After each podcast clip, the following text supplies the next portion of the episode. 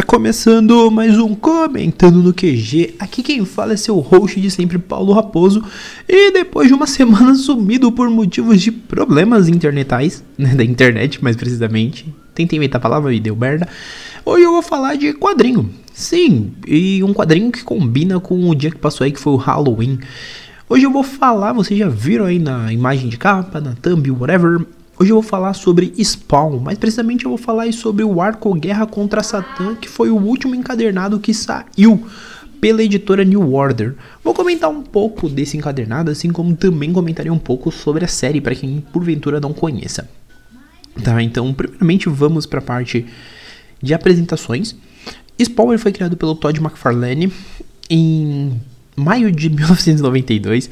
Foi um dos primeiros quadrinhos que saiu ali pela Image Comics, né, que foi a junção dos sete autores que eram da Marvel e DC, eles saíram, fundaram a Image, e dentro dos quadrinhos saiu o Spawn. Né, e o Spawn é focado no Al Simmons, que é um ex-agente da CIA, que um belo, que um belo, abre aspas, fecha aspas, dia morre, numa emboscada ali que fazem para ele, e nisso ele vai pro inferno. Lá no inferno, perdido, sem saber o que fazer, ele aceita o contrato com o demônio Malebolgia. E quando ele aceita esse contrato, ele vira um líder das Hordas Infernais, o soldado do inferno, como o título diz. Só que ele volta pra Terra meio perdido, desnorteado, e para eles passaram dias, mas na Terra passaram anos. E a partir daí que a gente meio que vai seguindo a história dele. E a gente vai acompanhando o Al Simmons nesse período.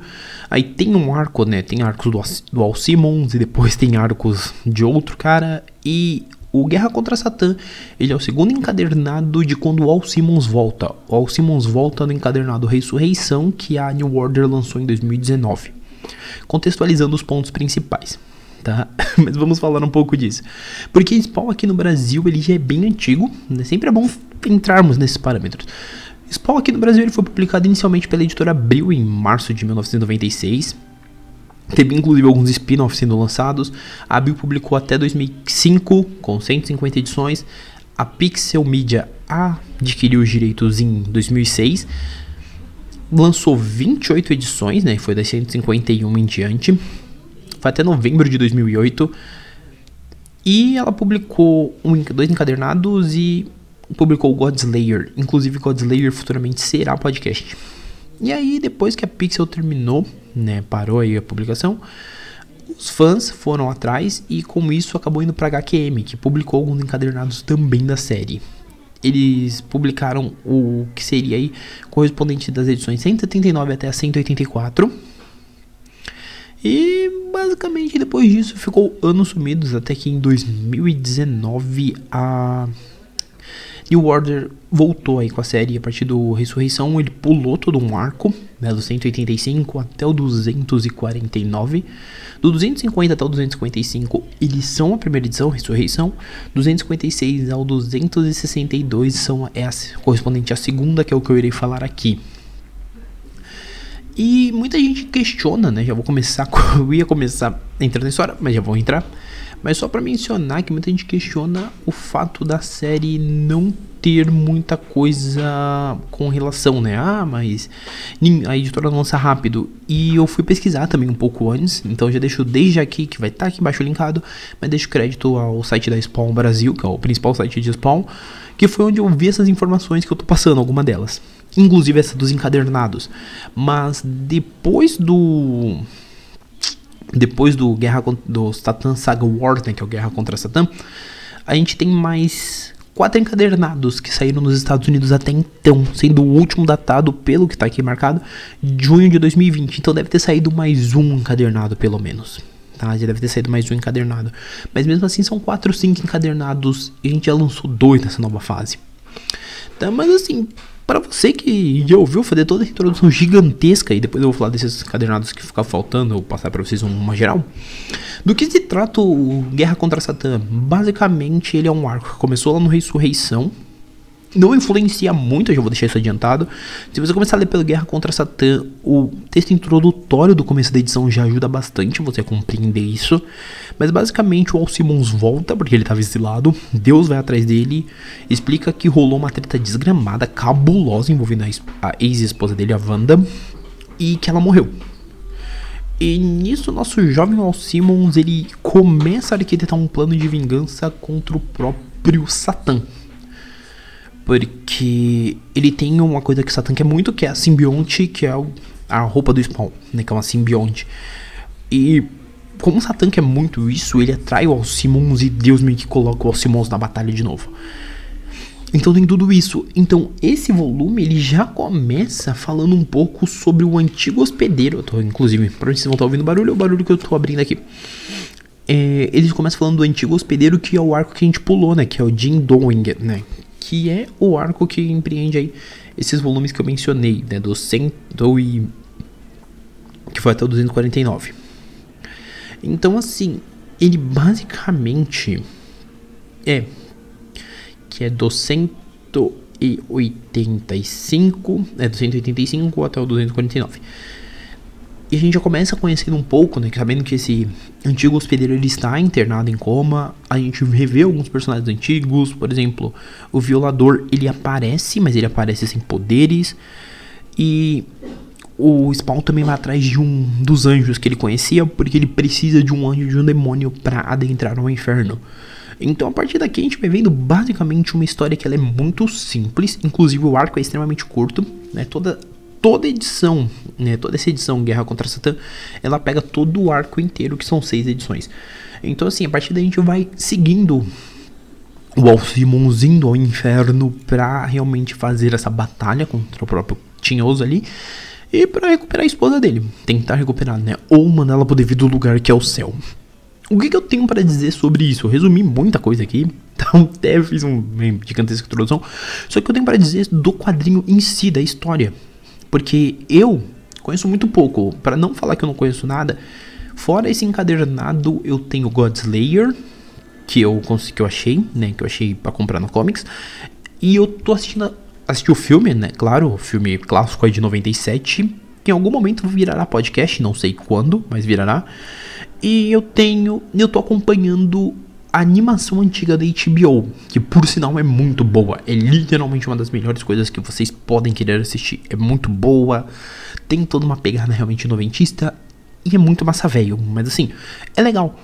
E o que eu posso dizer, né? Me repetindo, né? O que eu posso dizer com relação a esse quadrinho?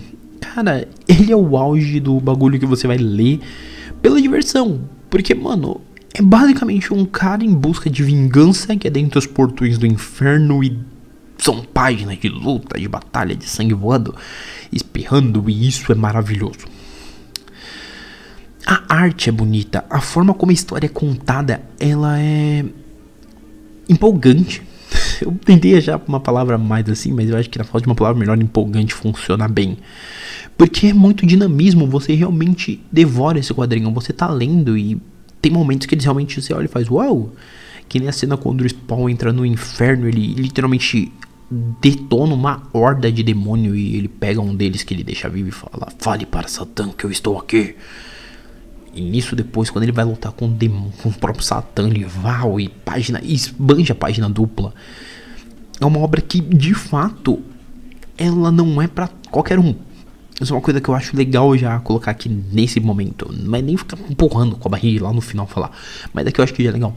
Porque se você é um desses cara cult que você fica, não, mas a história tem que ter um roteiro extremamente rebuscado e não sei o que. Spawn não é para você, mano. Spawn ele realmente é um bagulho que ele se propõe a ser porradinha e ele é porradinha. Ele funciona muito bem. Você ter uma leve introdução de tudo que rolou antes já funciona muito para você seguir a história desse personagem, para você conhecer melhor como que funciona, né, todo esse universo. E isso é bom.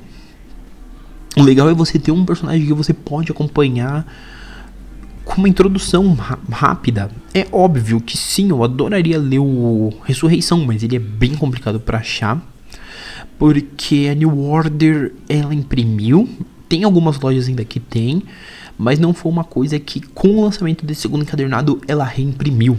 Então assim, você pode procurar, você até acha lojas que tem o Ressurreição, mas é mais fácil você achar o Guerra contra Satã. E assim, eu fica desde já aqui meu apelo para New Order, que inclusive eu iria marcar pra eu ver esse episódio. Se alguém da New Order estiver ouvindo, reimprima o Ressurreição, porque cara, é muito legal você poder falar para alguém assim, putz, leu Ressurreição e leu Guerra contra Satã que você vai poder começar realmente.